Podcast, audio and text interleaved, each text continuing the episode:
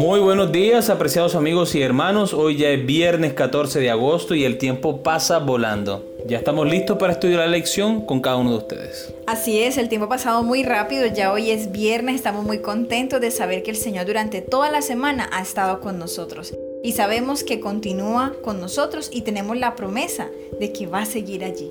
Así que, bueno, empecemos a estudiar. Con ustedes, Stephanie Franco. Y Eric Colón. Bienvenidos.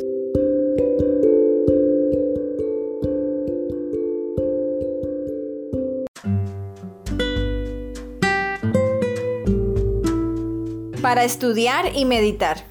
Lee Elena de Guay, El Camino a Cristo, Cómo conocer a Dios, páginas 72 y 78. Obreros Evangélicos, Estudios Bíblicos con la Familia, páginas 199 a la 201. Y el Evangelismo, Técnicas de la Obra Bíblica, página 483 a la 488.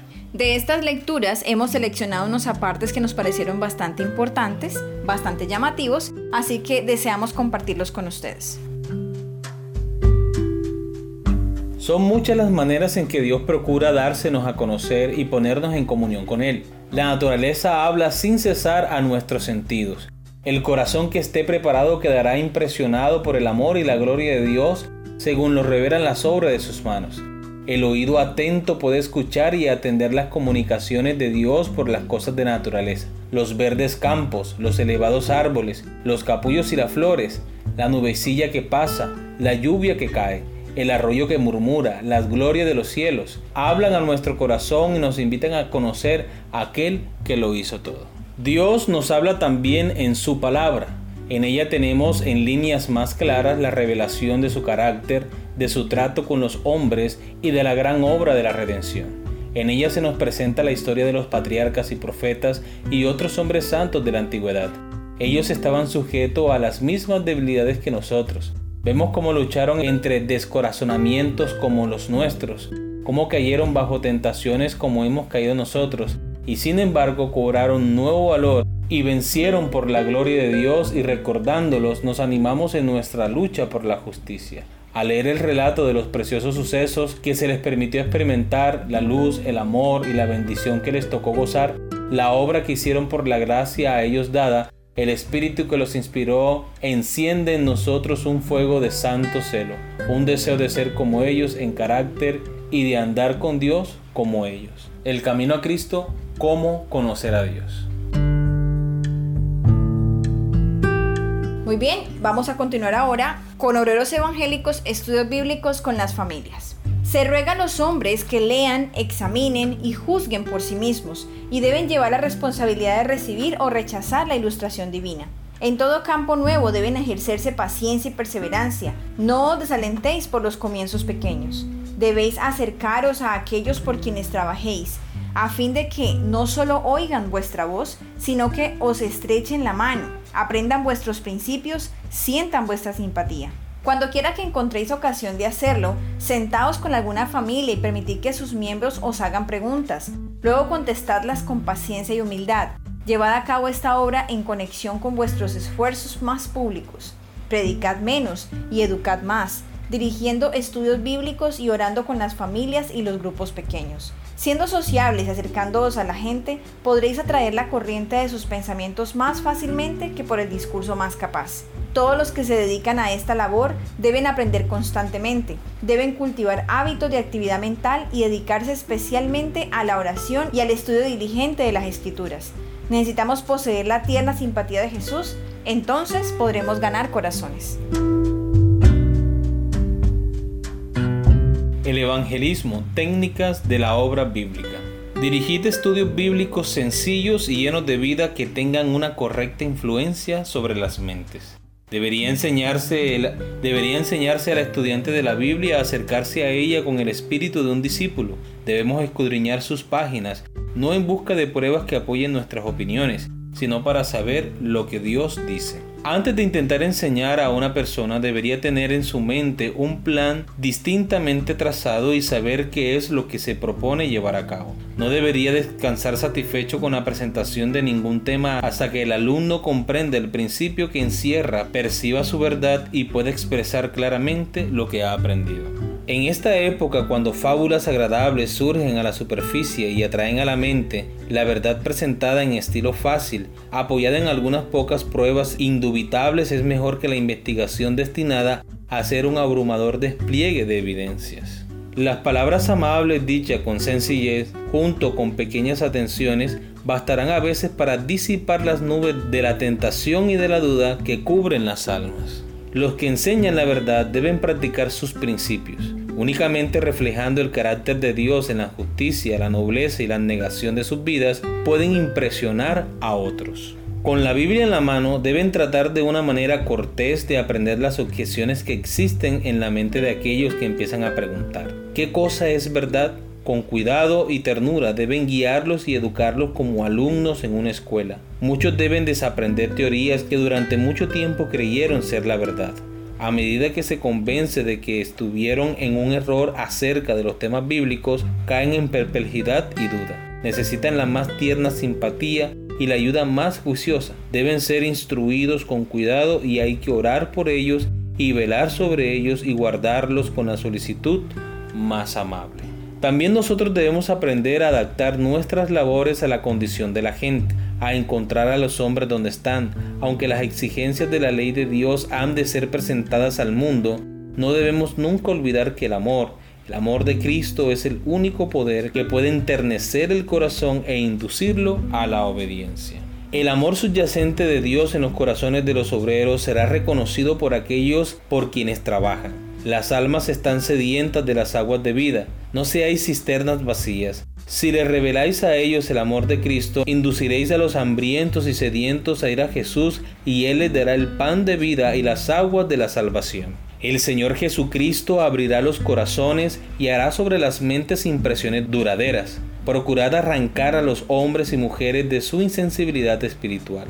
Decidles cómo hallasteis a Jesús y cuál ha sido vuestra felicidad desde el día en que empezasteis a servirle. Decidles qué bendición es para vosotros sentaros a los pies de Jesús para aprender las preciosas lecciones contenidas en su palabra. Vuestras palabras cálidas y fervientes les darán la convicción de que habéis hallado la perla de gran precio. Demuestren vuestras palabras alegres y animadoras que habéis hallado, por cierto, la senda más excelente. En tiempo pasado había quienes fijaban su mente en un alma tras otra, diciendo, Señor, ayúdame a salvar esta alma. Pero ahora escasean mucho los tales casos.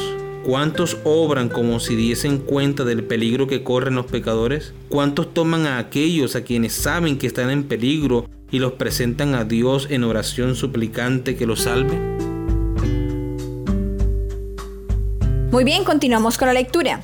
Dios está trabajando en los corazones que nos rodean. Si tenemos el discernimiento espiritual para ver dónde Dios está trabajando, observaremos regularmente oportunidades para compartir su palabra con otros. Mientras Dios prepara el terreno del corazón, tenemos la oportunidad de sembrar la semilla del Evangelio. El Espíritu Santo preparó los corazones de Nicodemo, la mujer junto al pozo, la mujer con el problema de flujo de sangre, el ladrón en la cruz, el centurión romano y muchos otros para recibir su palabra antes que que Jesús los encontrara. A través de las circunstancias de su vida y las impresiones del Espíritu Santo, estaban preparados para recibir el mensaje de Cristo.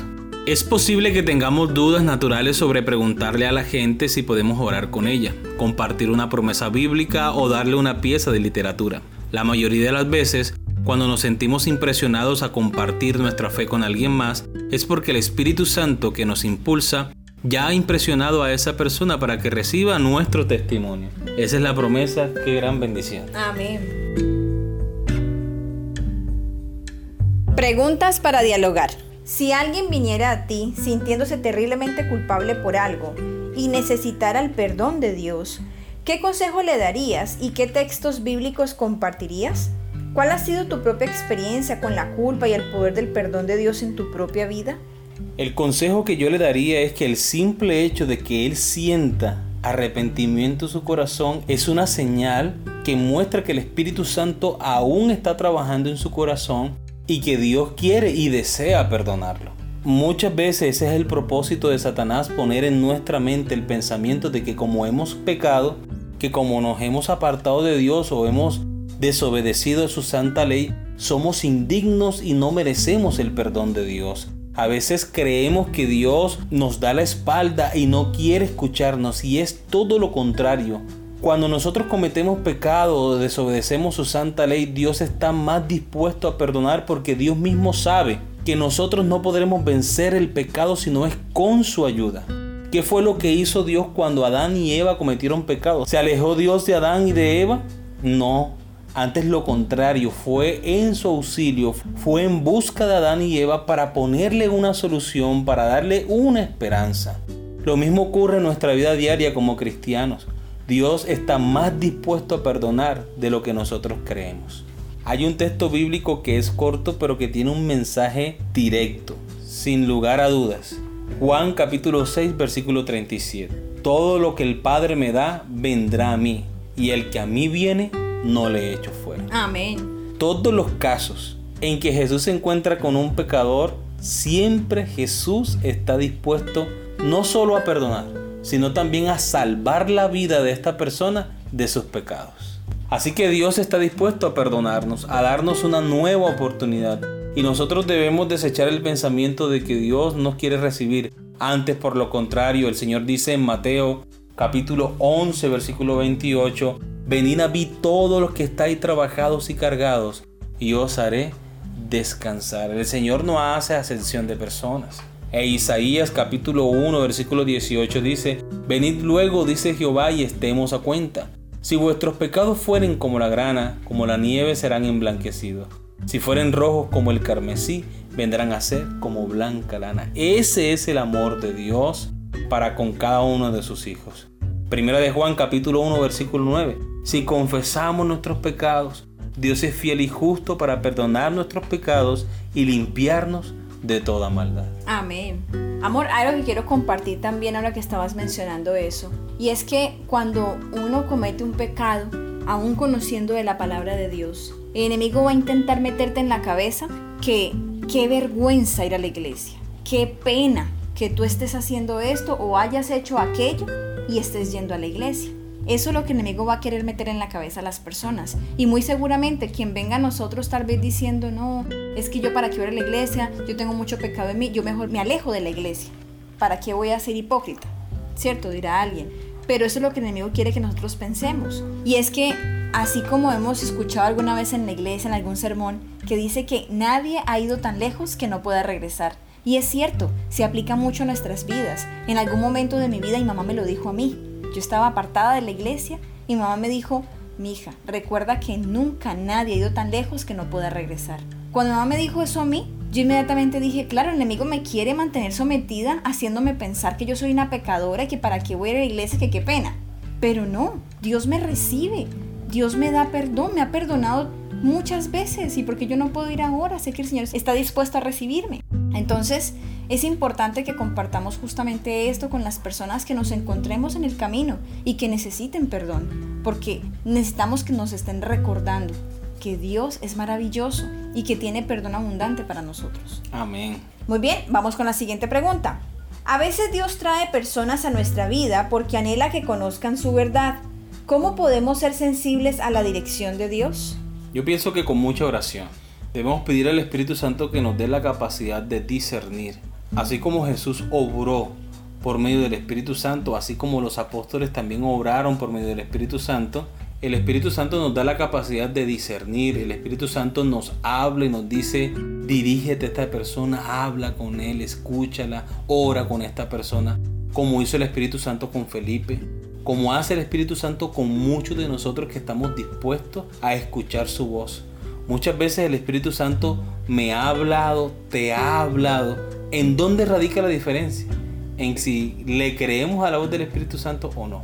Porque muchas veces la voz del Espíritu Santo nos insiste, pero nosotros no obedecemos. Entonces ya el Espíritu Santo buscará a otra persona que sí quiera trabajar para Dios. Muy bien, vamos con la última pregunta. Reflexiona más sobre el poder de Dios y la palabra de Dios como se revela en la historia de la creación y en la creación misma.